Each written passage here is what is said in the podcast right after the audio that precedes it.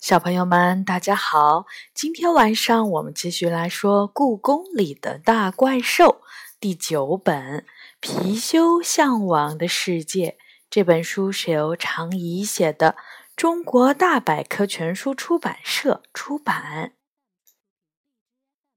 今天呢，我们来说第二章：二十年后的李小雨。喂。你知道吗？龙开始上网了。杨永乐一边抠鼻子一边对我说：“上网？”我有点吃惊。什么时候的事儿？就是八月一日以后，故宫里开始提供免费 WiFi 服务的时候。他回答：“他用什么上网呢？”我是说，他总要有电脑或者手机什么的。平板电脑，他耸了耸肩，回答：“我也不知道他是从哪里弄来的，但是我听蒋端说，龙彻底迷上那玩意儿了，整天泡在网上，自己还建了个网站。网站，我有一种不太好的预感，问他什么样的网站。”虽然龙一遇到正经事儿总是躲起来，或者推给斗牛，但是在恶作剧方面，他绝对是专家。听说网站的名字叫“道破天机”，但我还没来得及上去看看。我们正站在延春阁的台阶上，参加一场野猫的婚礼。那只叫荧光的野猫，平时身上都脏得看不出是什么颜色，今天却干干净净的，胡须剪得整整齐齐，毛闪着光泽，简直快让人认不出来了。荧光取的是一只叫奶油的白猫，它是故宫里最漂亮的母猫。连梨花都认为荧光配不上它，所以荧光办了一场特别盛大的婚礼，不但请了故宫里所有的动物，还请了我和杨永乐。婚礼仪式开始了，新人们在百年槐树下念了誓言，分吃了一条鲤鱼，野猫们还合唱祝福的歌。虽然在我听来，那声音难听的要命，但野猫们却很投入。婚礼仪式进入了最高潮，荧光和奶油却直直朝着我和杨永乐走了过来。我瞪大眼睛看着他们，怎么了？出什么问题了？只见荧光将前爪并到一起，煞有介事地说。我们希望得到你们的祝福，喵！我我们，我看了看杨永乐，他也看了看我。荧光眨巴着眼睛解释道：“没错，说实话，野猫们大多不看好我们，认为奶油跟着我只能过分垃圾的苦日子，所以我今天就想证明给大家看。”奶油和我能过上好日子，但这需要你们人类的帮助。喵！我盯着荧光，这只野猫准是疯了。它们将来会不会幸福，我怎么会知道？但今天毕竟是他的婚礼，所以我还是客客气气地说：“我们不是神仙，没有预知未来的能力。”这我当然知道。喵！荧光不客气地说：“我没打算让你们预言什么，只是想让你们帮我登录一下道破天机网。”你说的是龙创建的那个网站？杨永乐吃惊地问。“没错，就是龙大人的网站。”喵！荧光那亮闪闪的眼睛看着他说：“你不知道吗？”只要登录那个网站，就可以知道自己未来的样子。一年后、两年后，甚至十年后，还有这种事儿？龙大人是怎么做到的？我吃惊的嘴巴都合不拢了。杨永乐则根本不相信，估计是个恶作剧。你没准儿会看到自己十年后变成了一条龙或者一头猪。这下荧光生气了。你们认为我会在自己的婚礼上开这种玩笑吗？已经有人尝试过了，看到的确实是未来的自己。喵！我吃了一惊，真有这种事儿。这时候，梨花走过来说：“荧光说的没错，龙大人这次开了个大玩笑。虽然能看到的只是短短一小段没有声音的视频。”但那的确是真实的未来的自己，喵。所以你们一定会帮我这个忙吧？喵。荧光眨巴着眼睛，我点点头。如果只是登录网站的话，应该没问题。可是你真的考虑好了吗？荧光，我的话还没说完，就被杨永乐打断了。他表情严肃地说：“万一你看到的是自己孤独的模样，不就意味着你和奶油将来会分开吗？那你们今天的婚礼不就白举行了吗？”荧光抬起下巴说：“我已经想好了，如果真看到我孤孤单单，或者奶油在跟着我翻垃圾。”我就会当着今天所有动物的面宣布取消婚礼。喵！你真的想好了？我小声问。荧光使劲儿的点点头。于是我跑回妈妈的办公室，取来平板电脑。几乎所有的野猫都挤到了我的身边。快点儿，快点儿！喵！我一边点头，一边输入荧光给我的网址。紧接着，一个验证信息的小窗口蹦了出来，居然还需要口令！我瞪大眼睛：“龙大人万岁！”喵！一旁的梨花说：“什么？这就是口令？”喵！梨花有点不耐烦地说。龙大人万岁！哈哈，这真是龙的风格。我一边笑，一边在窗口里输入“龙大人万岁”，然后一个怪异的黑乎乎的网站界面出现在眼前。现在要干嘛？我问。应该是按照上面的要求输入城市、姓名和阴历生日。杨永乐在旁边回答：“我按照他说的把这些信息输入进去。突然，屏幕上散发出绿色的荧光，是面部识别。”杨永乐提醒我：“荧光把脸凑过去，绿色的荧光在他的脸上一扫而过。荧光消失后，网站上多了几个选项：一年。”两年、三年、四年、二十年，选两年吧。荧光说：“我点点头。相对于猫的寿命来说，两年已经是很长的时间了。”点击并确定选项后，平板电脑突然传出了咔咔的响声，紧接着一个视频框出现在我们的面前。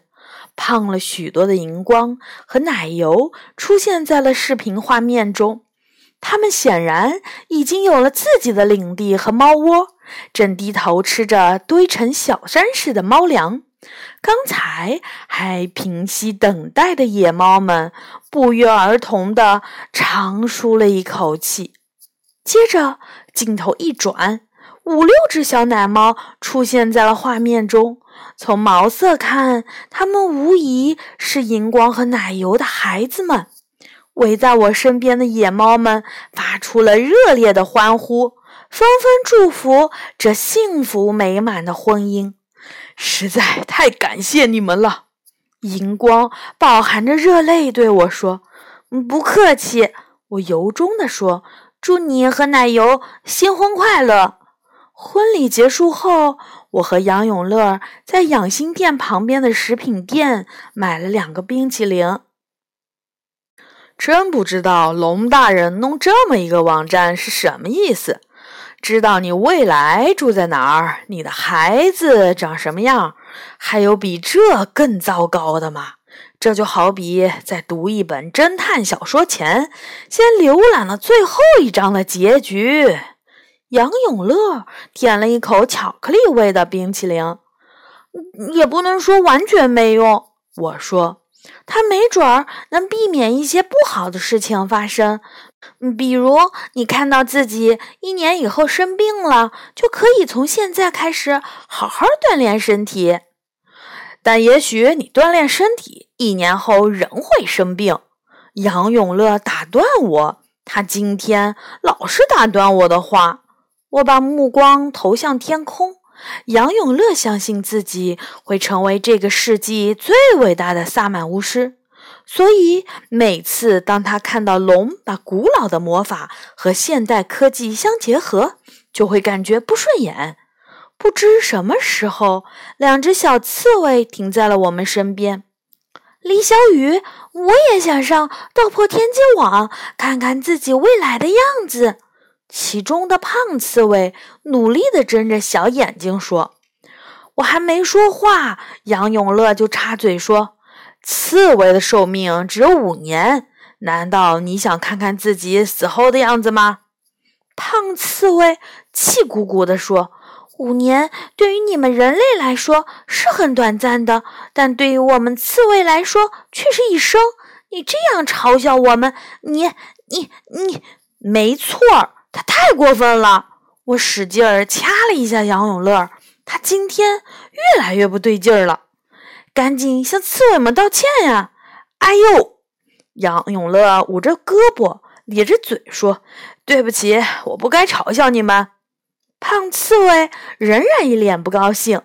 我陪着笑脸说：“这样吧，你们明天黄昏的时候来我妈妈的办公室找我。”我帮你们上去看看你们未来的样子，真的？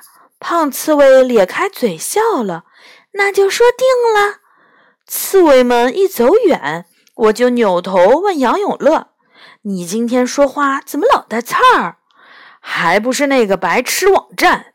他低下头说：“我有预感，他会惹大麻烦的。”我拍拍他的肩膀：“别担心。”虽然龙总是闯祸，但不是还有斗牛吗？如果有麻烦，斗牛一定能解决。希望如此。他叹了一口气。不过话说回来，你想不想看看你几年后的样子？我问。比如上了哪所中学，考上了哪所大学？坚决不要！他大声说。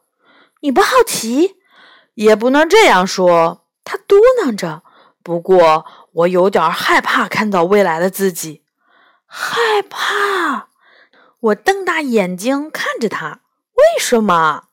他叹了一口气说：“唉，我怕看到一个挺着啤酒肚的男人正在办公室的格子间里敲电脑。这有什么不好的？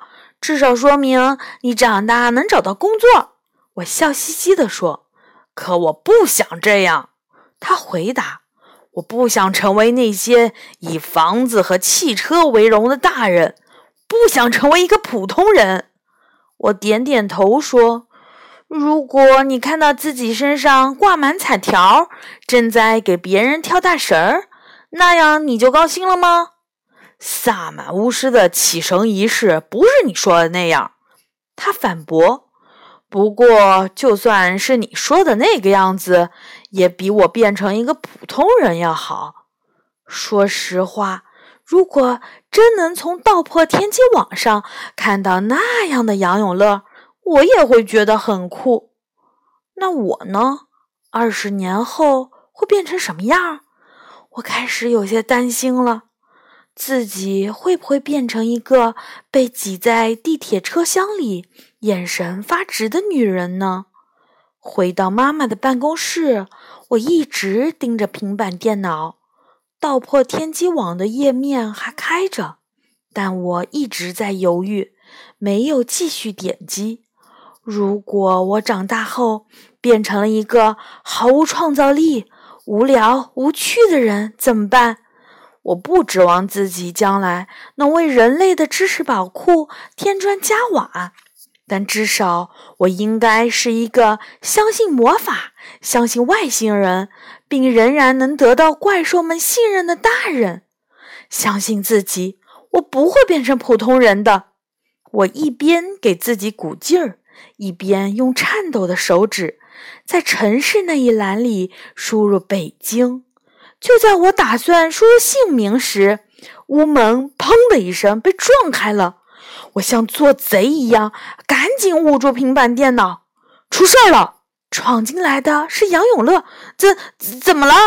杨永乐却顿住了。你在干嘛？没没没干什么吗。发生什么事儿了？我把平板电脑藏到身后。杨永乐冲了过来，生气地质问我。你不会在上那个破网站吧？你都不知道他闯了多大的祸！你认得宁寿宫花园里的乌鸦胖头吧？他因为看到了自己一年后会死去而精神失常了，现在正在大闹宁寿宫呢。我大吃一惊，乌鸦的寿命不是将近二十年吗？为什么胖头一年后就死了？就是因为不知道自己为什么会死。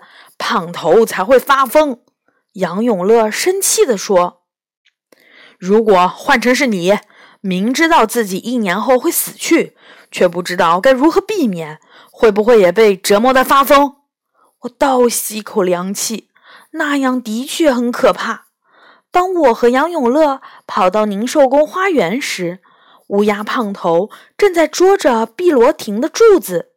从远处看，它像极了一只羽毛被烧焦的啄木鸟。一大群动物们围着它，怪兽斗牛和角端也在其中。它这是在损坏文物，你们怎么不阻止它？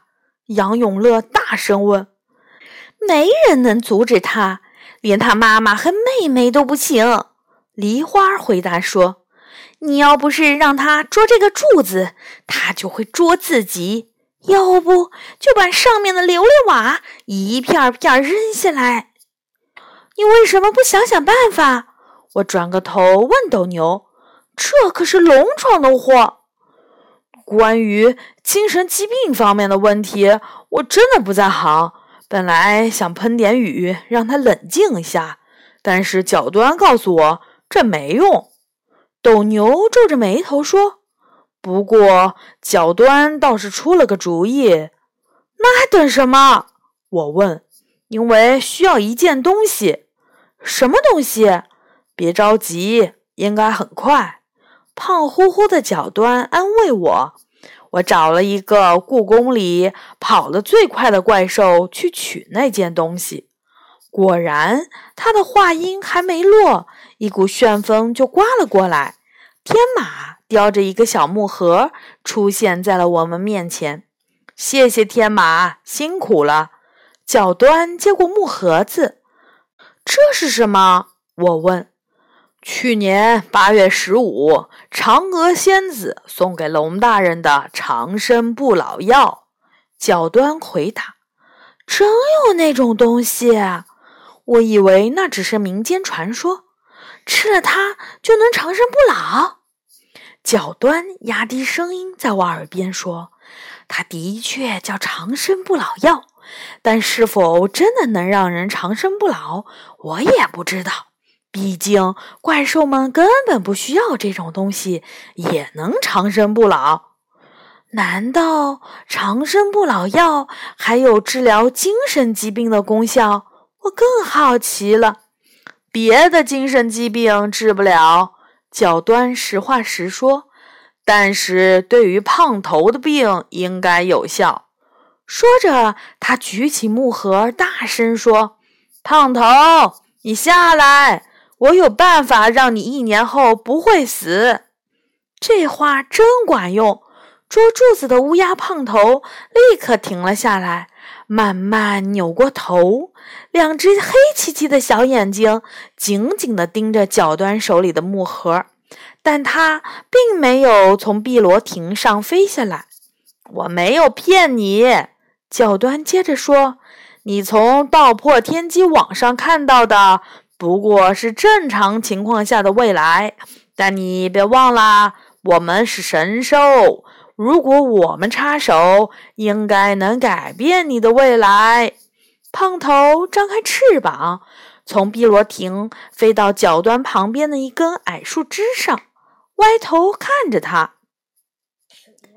这个木盒里是玉兔制成的长生不老药，只要吃了这粒药，你不但一年后不会死，没准儿一百年后都还活着。角端把木盒打开，露出了一粒金灿灿的小药丸儿。胖头看着长生不老药，一脸不敢相信的样子。这么宝贵的药，真的要给我吃吗？角端点点头。这是龙大人闯的祸，当然要他来解决，所以你就放心吃吧。胖头小心地叼起药丸。闭上眼睛，满脸感激地把它吞了下去。怎么样？梨花问他。啊，真是好药！我感觉身体一下子就热了起来。那可是玉兔倒了一年才制成的长生不老药。梨花说：“我真羡慕你。”要不是因为犯了错误，龙大人那么小气的怪兽，才不会把这种宝贝拿出来送给别人。这下你不用担心了吧？角端问。完全不担心了，谢谢角端大人。胖头痛快地说。跟着斗牛角端一起走出宁寿宫时，杨永乐问斗牛。龙有多少长生不老药？斗牛想了想，回答：“好像就这么一颗。那要是以后还有动物从网站上看到自己在某年死去，忍受不了要发疯怎么办？”斗牛重重的叹了口气，说：“别担心，龙大人已经同意，今天晚上就关闭道破天机网。”杨永乐点点头说：“这样最好。”我和他们告别，回到妈妈的办公室，看到平板电脑上道破天机网的界面，想到几分钟后它也许就会被关闭，我快速的输入了姓名、阴历出生年月等信息。面部识别的绿光闪过后，我毫不犹豫的选中了。二十年后的自己，屏幕再次亮起来时，我看到了未来的我，有着中年人的体型，没有发胖，头发变长了，变化最大的是脸。如果不是酒窝和鼻子，我几乎快认不出那是自己。不过，我的眼神仍然充满了好奇，就跟现在一样。过了一会儿。未来的我拿出了一张小卡片，上面写着：“你还没有变得无聊。”是写给现在的我吗？一定是的。我相信，二十年后的我一定不会忘记这次经历，所以才准备了一个小小的礼物送给现在的自己。我还没有变得无聊，挺不错的，我很开心。只是。二十年后，我写的字儿还是那么难看。好的，今天这一章呢就说完了，下一次我们会说第三章《白猿寻桃记》。小朋友们晚安。